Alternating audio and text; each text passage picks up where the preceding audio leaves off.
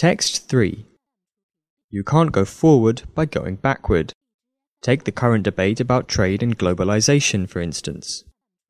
While the impulse to erect trade barriers is understandable given the pain experienced by workers in a range of industries and communities in recent years, it is not the way to create lasting growth and shared prosperity.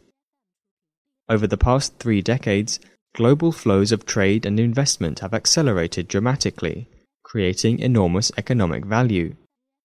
However, trade and globalization have also brought wrenching job losses. These have been aggravated by declining worker mobility. People are less likely to move to a new state or county or to switch employers or industries than they used to be.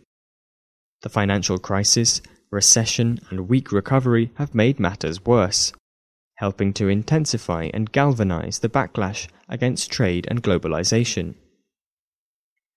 Part of the problem is that the benefits of trade and investment go largely unrecognized, while the job losses are often overstated.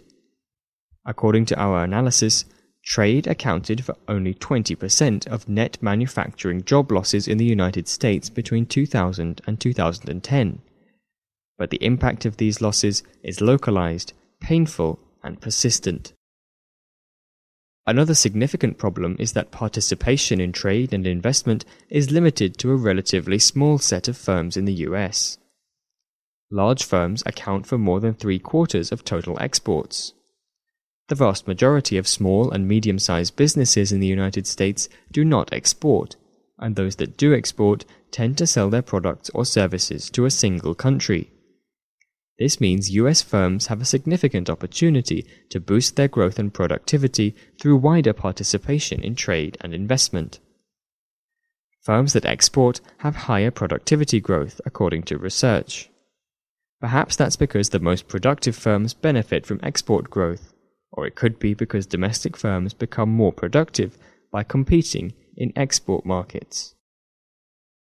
That leaves the question of how to help those hurt by trade and globalization.